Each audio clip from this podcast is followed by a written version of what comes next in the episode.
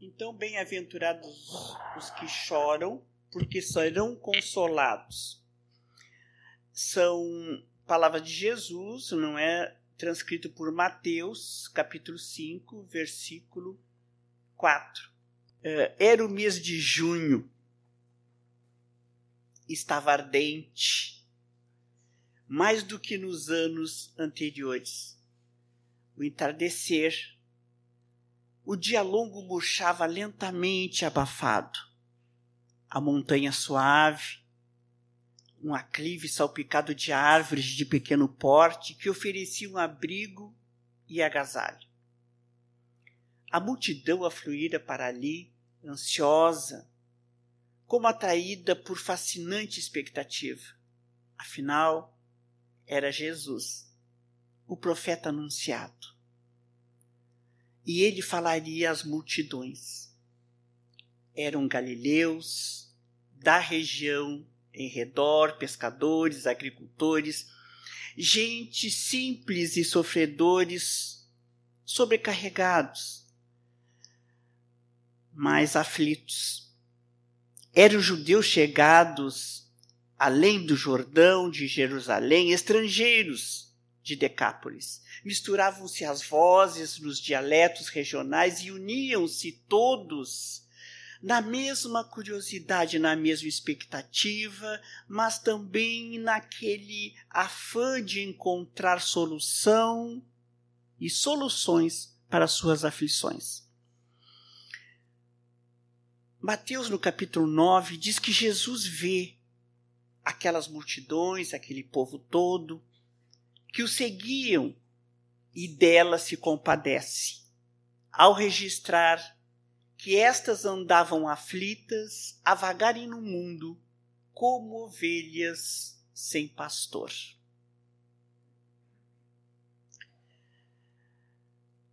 O evangelista Mateus ele assevera que Jesus vendo aquela multidão subiu ao monte, muitos dizem que uh, ele também desceu né? Então tem aquela divergência, mas não importa.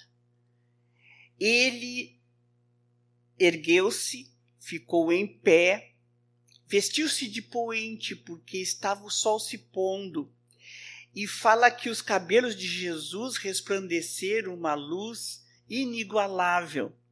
Eu acredito que o pôr do sol era Jesus, né? misturando-se com aquele com o astro luminoso daquele Espírito, Jesus, o nosso governador, o nosso caminho, a verdade que nós conhecemos.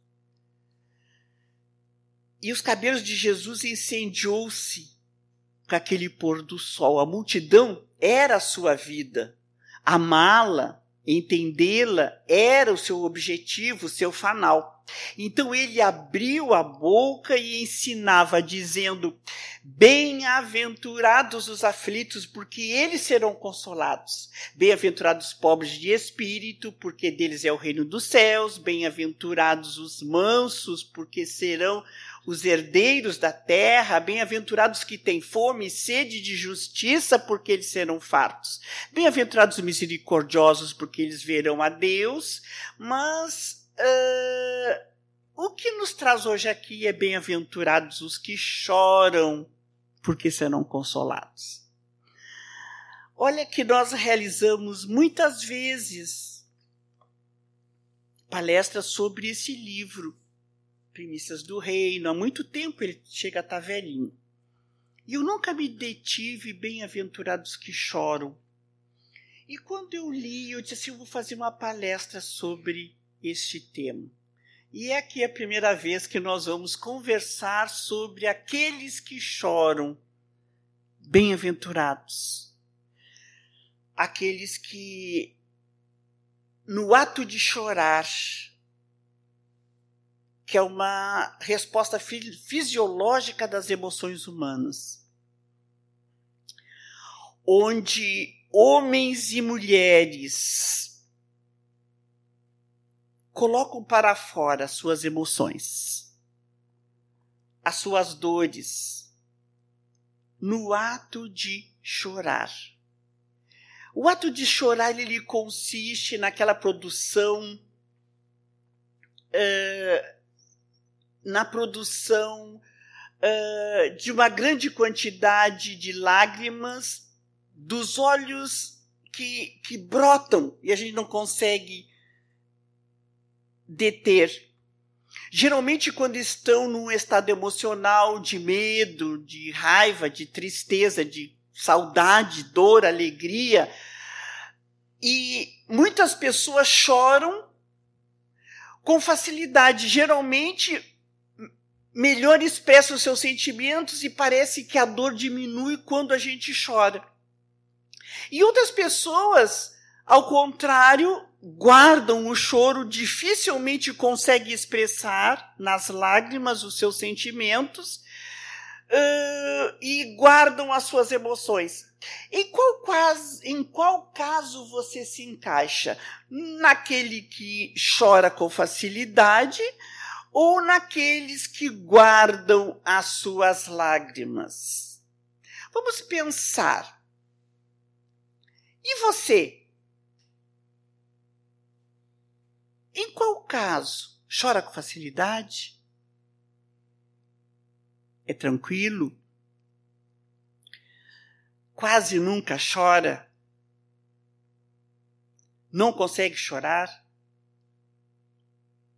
Tem chorado muito?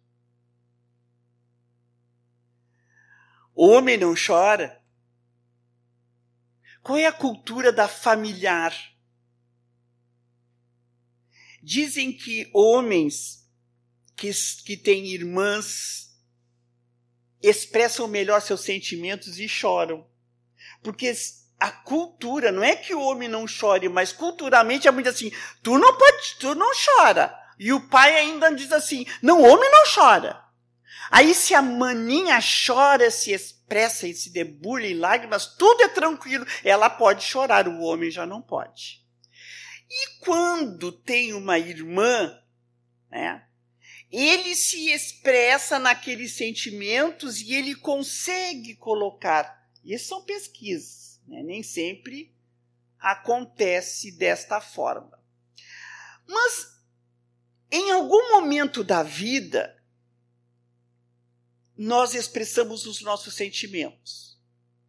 No entanto, hoje, no planeta, no mundo em que nós vivemos, nós estamos enfrentando a indústria de fazer rir e de dizer o quanto nós somos felizes.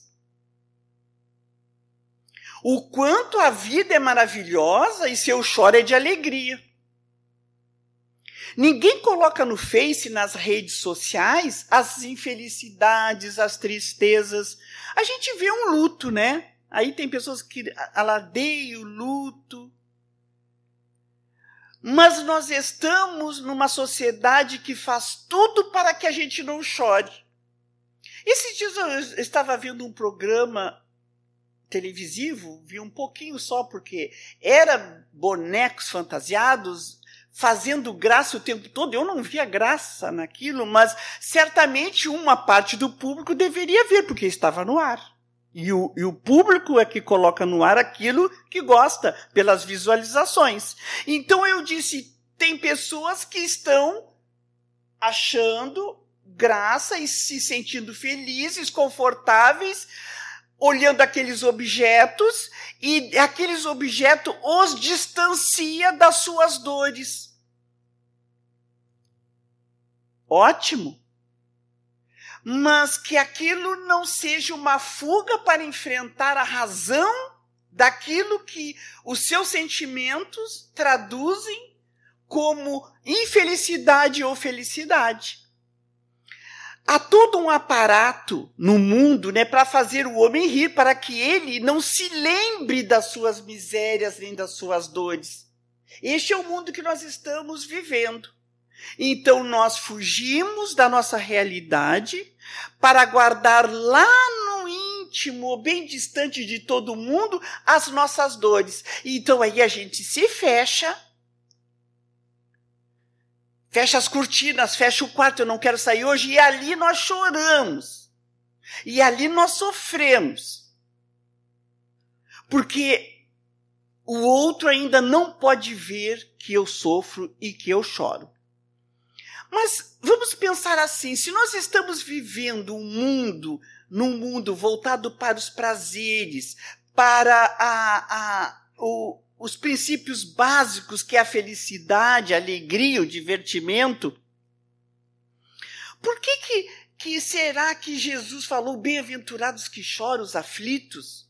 Já que aflitos somos todos nós, porque nós estamos, queiramos ou não, num planeta de provas e expiações, que é um planeta para espíritos de terceira ordem, onde nós trazemos necessidades comuns, que é ainda o sofrimento, porque uns mais, outros menos, mas nós trazemos a inclinação ainda para o orgulho e para o egoísmo. E isso só nos faz chorar, só nos faz sofrer. Ou quando sofremos ou não choramos, mas sofremos. Agora, quando nós evoluímos no senso moral, na capacidade de entender por que estamos aqui, que somos espíritos imortais, que somos uh, criaturas buscando o nosso aprimoramento espiritual, né? Uh, que através das nossas atitudes, dos nossos desprendimentos, do nosso autoencontro, nós vamos ao encontro da nossa realidade, seja ela qual for, porque nós precisamos trabalhar a realidade que nos prende a este mundo. E a realidade não é a fuga das dores e da tristeza, é o encontro para solucionar o momento em que nós estamos vivendo. Uh, Deus, no seu infinito amor, na sua infinita misericórdia, nos oportunizou o ato de chorar. Por que será que Deus nos fez chorões em alguns momentos. Por que, que nós choramos? Então, aqui no Primícias do Reino, diz que a multidão aguardava Jesus, né, com os corações pulsando de alegria, os olhos brilhavam com lampejos diferentes. Conta-nos Amélia Rodrigues. E a voz do Rabi se espraiava como um canto naquela planície. Bem-aventurados que choram, porque serão consolados. O olho é a candeia do corpo, e todos os olhos cintilavam lágrimas. E a figura do Rabi, naquele claro que, que, que o circundava, todos traziam lágrimas acumuladas, porque naquele tempo, fala-nos uh, uh, Mateus, que as rudes provações dos homens da época uh, não eram colocadas através das lágrimas, porque quem chorava era fraco. Então eles choravam ocultamente. Longa era a estrada do sofrimento, rudes e cruéis os dias em que se viviam. Ah, espíritos uh, pelo desconforto e desassossego, se uniam com os corações despedaçados, enfermidades e expiações. Mas o pranto era de vergonha, esquecidos ali das suas dores, aumentando a vergonha daquele momento.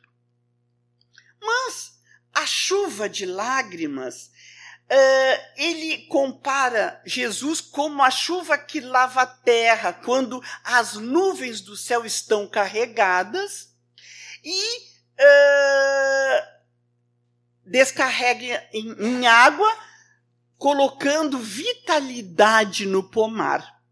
As lágrimas são presença divina.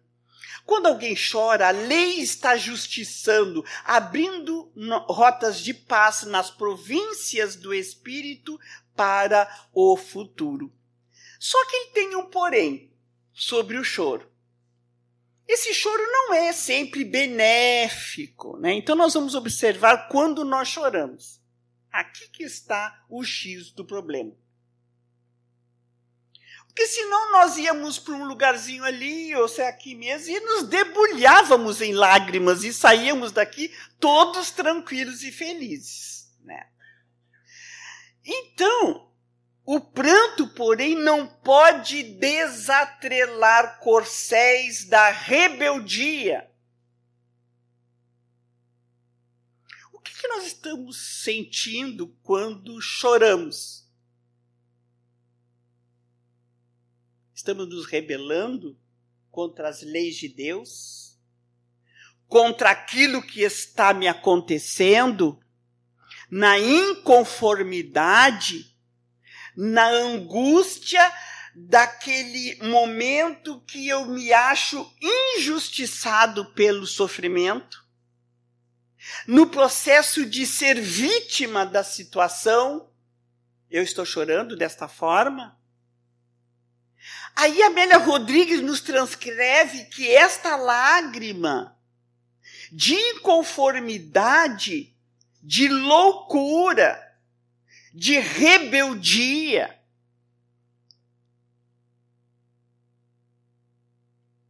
é o pranto que vai diagnosticar como realmente somos e que estágio evoluído nos encontramos e como nós estamos entendendo as leis divinas.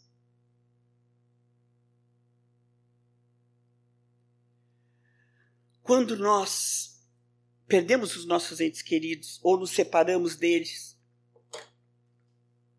como Natanael começou a enumerar para Jesus as causas do seu sofrimento. E Jesus, mas eu não posso chorar quando eu, eu, eu, eu perdi a minha mãe faz pouco tempo. Eu não, não, não tenho que sofrer, eu não posso chorar. Mas quem? Aí Jesus pergunta: Mas quem perde alguém Então, quando desencarna um ente querido, aquilo que nos faz chorar, e a forma como nós choramos é a forma como nós entendemos a lei divina. É claro que nós podemos chorar de saudade. Quem não chora de saudade? Impossível. Tem pessoas que não choram, que têm dificuldade, mas sentem a saudade. Outros já choram tranquilamente no momento de sentir como está fazendo falta aquela pessoa.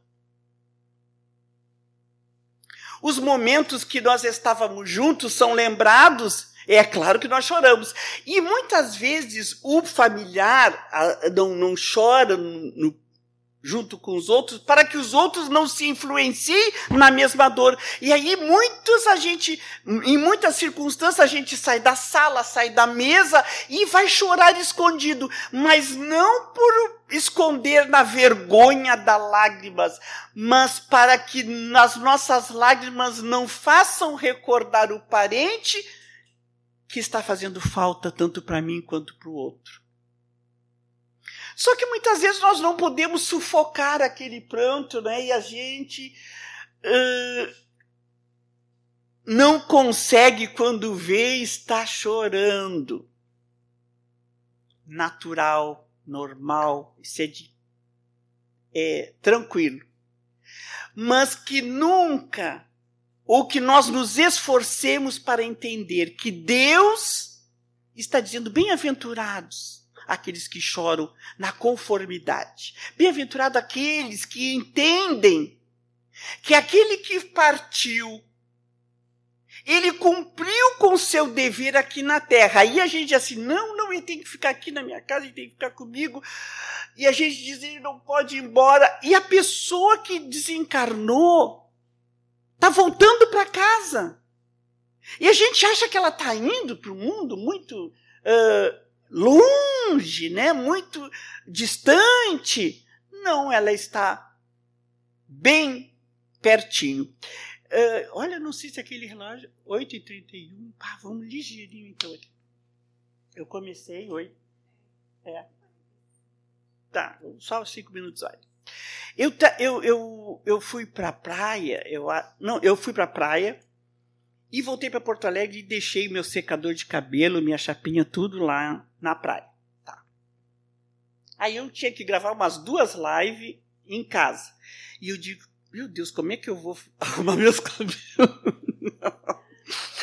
como é que eu vou arrumar meus cabelos para gravar essa live? Na mesma hora, eu estava pensando nos meus cabelos, na live que eu tinha que gravar. A minha filha desencarnada me surgiu grande, rindo. Mãe, que bobagem! Que bobagem a senhora está pensando e falando. E eu disse assim: puxa, é verdade. É claro que a gente não tem que ir todas feias, né? Gra gravar uma, uma live. Mas aquilo não era o principal. E, ela, e eu vi que os nossos entes queridos não estão distantes e estão bem pertinho. Porque, olha, ali, misturando os nossos pensamentos, apenas eu encarnada na matéria e ela desencarnada. Certamente ela estava por ali, nos mundos diferentes, observando ou me visitando ali, naquele lugar. Esses tempos eu fui dar passe numa uma senhora que tinha perdido a mãe. E ela chorando, inconformada. Claro, eu acho que fazia um pouco, um pouco tempo. Quando eu fui dar passe, as duas a, a mãe se misturava, não é? Quem é médio sabe. Se misturava na proximidade. Aquela mãe garanto que dizendo assim: minha filha, que bom que tu veio à casa espírita, te consola, eu estou viva. Eu estou pertinho de ti, eu te amo. E aquela mãe ali, eu dando passe, e a mãe pertinho daquela filha. Então, meus amigos, uh, Deus nos oportunizou o ato de chorar, de colocar para fora. Não na inconformidade, não na dor, na angústia, mas no entendimento. Que aquilo que nós passamos são experiências que precisamos passar. Agradecendo a Deus por estarmos fortalecidos para enfrentar aquela dor. É isso que muitas vezes nós não entendemos. Porque a gente diz assim, ah, a dor é difícil. E tem dores que não são fáceis. Nós sabemos. Nós sabemos. Mas, se eu estou passando, se nós estamos vivenciando aquelas dores, é porque esse Deus que me ama, porque Deus ama a todos nós, nos criou e somos filhos deste Pai. Nos achou fortalecidos para superar a dor com altruísmo, entendendo a proposta de nos elevar com aquela dor, de resgatar aqueles débitos do passado então, essa é que é a oportunidade que nós precisamos entender. Que chorar junto com o próximo em sofrimento, na empatia, o que foi aquele deslizamento lá no Rio de Janeiro e vendo aquelas criaturas com as próprias mãos no barro, na agonia, tentando desenterrar os seus entes queridos que estavam soterrados. Quem não sofreu com aquelas cenas? Muitos de nós choraram. Então, quem coloca este esse sentimento de empatia, se colocando no lugar do outro, e chora com a dor do outro, olha que graça de Deus. É o verdadeiro amor a um irmão que ele não conhece. Um irmão de caminhada que ele nunca vai ver lá distante, que não é da nossa família, não é nada, é simplesmente irmão em fraternidade. Então, com as dores, com as calamidades, com o sofrimento, nós acordamos para o sentimento de fraternidade, de amar ao próximo como a si mesmo. E são momentos tristes, dolorosos que nos fazem chorar, mas nós crescemos porque entendemos a lei de Deus que nos aproxima do próximo. Muito tem em esperança, né? Eu não vou ter tempo de contar a história da esperança, mas outra vez eu vou contar. É uma linda fábula da esperança. Mas ainda na certeza que Deus é amor, que Deus é misericórdia, que nos oportunizou esse encontro com as leis divinas, onde a imortalidade da alma e a reencarnação representam oportunidades que nos fazem entender que as suas leis são justas e são de amor. Portanto, cada dia é uma oportunidade de ser feliz. Ninguém vai sair triste daqui. Lembrando das dores, das separações, das lágrimas que, que nutrimos, nós vamos sair daqui esperançosos, felizes, porque as nossas dores, as nossas aflições, bem-aventurados os aflitos, nós somos os bem-aventurados. Porque através disso nós vamos crescer, e quando nós crescemos, damos um passo na escala evolutiva, nós não retrocedemos essa é a lei de Deus, essa é a lei de amor onde nós nos estamos inseridos. Então, fundamentalmente, quimeras, benesses, elas vêm porque a vida também não é só tristeza, ela é de alegria. E quantas alegrias nós sentimos quando nasce um neto. A alegria dos momentos maravilhosos que compartilhamos em família, com o esposo, com a esposa, com os amigos. Quantos momentos que nós nos emocionamos. Com aquela amizade sincera, com aquele abraço amigo. Então, nesse tempo de pandemia, né, que a gente não podia abraçar, a gente tinha medo de chegar perto das pessoas. Olha, sinceramente, foi um momento bem difícil. E os momentos que muitos abraços nós demos fugitivos, assim, mesmo com na pandemia, foram muito benéficos, emocionantes. Emocionantes. Nós fomos falar numa sociedade espírita Caminho, Verdade e Vida, perto de Sesc. E estava no início, aquele dia a sociedade fechou, como ela tinha tratado comigo, ela disse, Georgina, vem para fazer a palestra, vai ser a última, nós vamos fechar a casa. Aí nós fomos, estava todo mundo de máscara, aquela coisa e tal. Aí nós fizemos a palestra, ela me anunciou, e, e quando eu cheguei era só assim, né? Aquela. E depois a gente passava álcool ainda no, no soquinho aquele, tá? Aí ela. Nós, aí ela terminei a palestra e ela era muito amiga. Ela disse: Minha querida amiga Georgina, eu tenho que te abraçar. Aí ela me deu aquele abraço reconfortante e ela desencarnou de Covid. Mas me deu aquele abraço. Então, assim, como Deus nos favorece momentos ímpares, únicos, Então, meus amigos, nós vamos seguindo. Durante a nossa caminhada evolutiva, nós temos muitos amigos, não é? Que nos favoreceram grandes encontros, grandes emoções. Então, para terminar, nós falamos em emoções, em sentimentos. Uma amiga minha, Eva Nelly, que é de Uruguaiana, ela escreveu isso aqui e me mandou. E eu disse assim: eu vou colocar numa palestra. Eu já coloquei em algumas. Sentimentos, emoções de alegria, tristeza, saudade e aflições.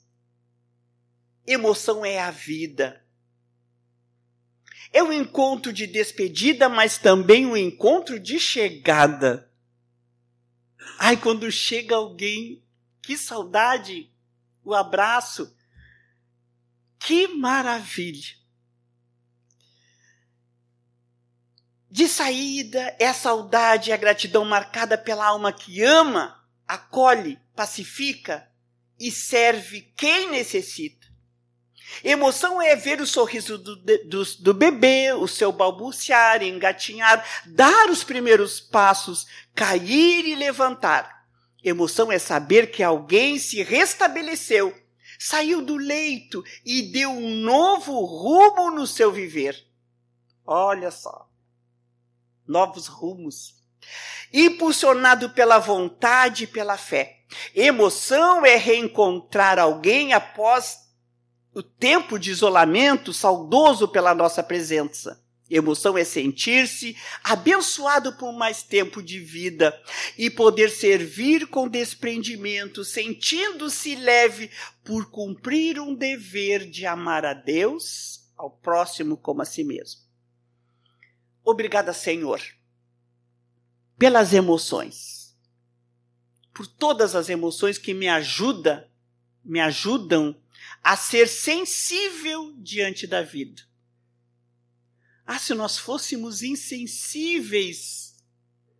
Obrigada, Senhor, por eu chorar de tristeza, mas por eu chorar de alegria.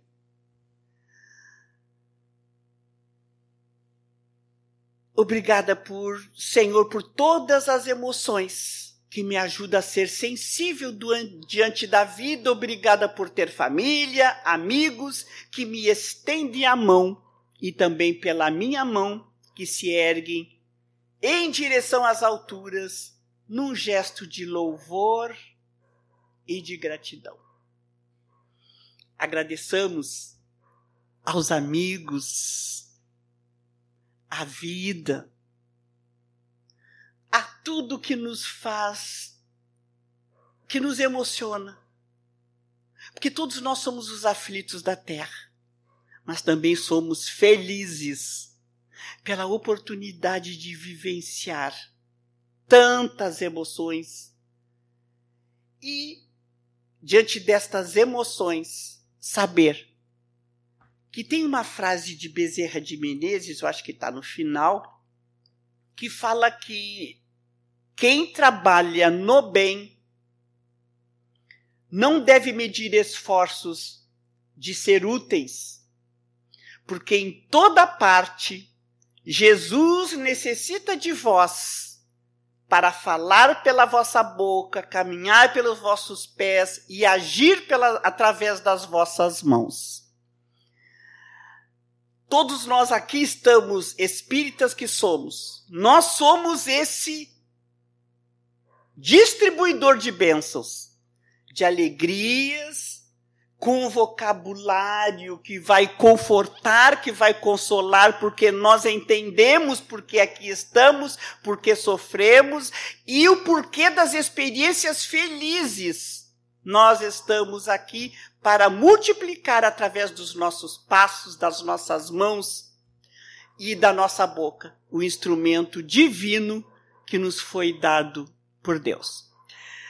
Eu agradeço a, o retorno a essa casa, o encontro com os amigos que nós já conhecemos, né, muitos aqui, e que a paz de Deus deste momento que nos fez refletir sobre essa bem-aventurança possa servir de reflexão para essa semana ou para a nossa vida. Então, até uma outra vez, se Deus quiser.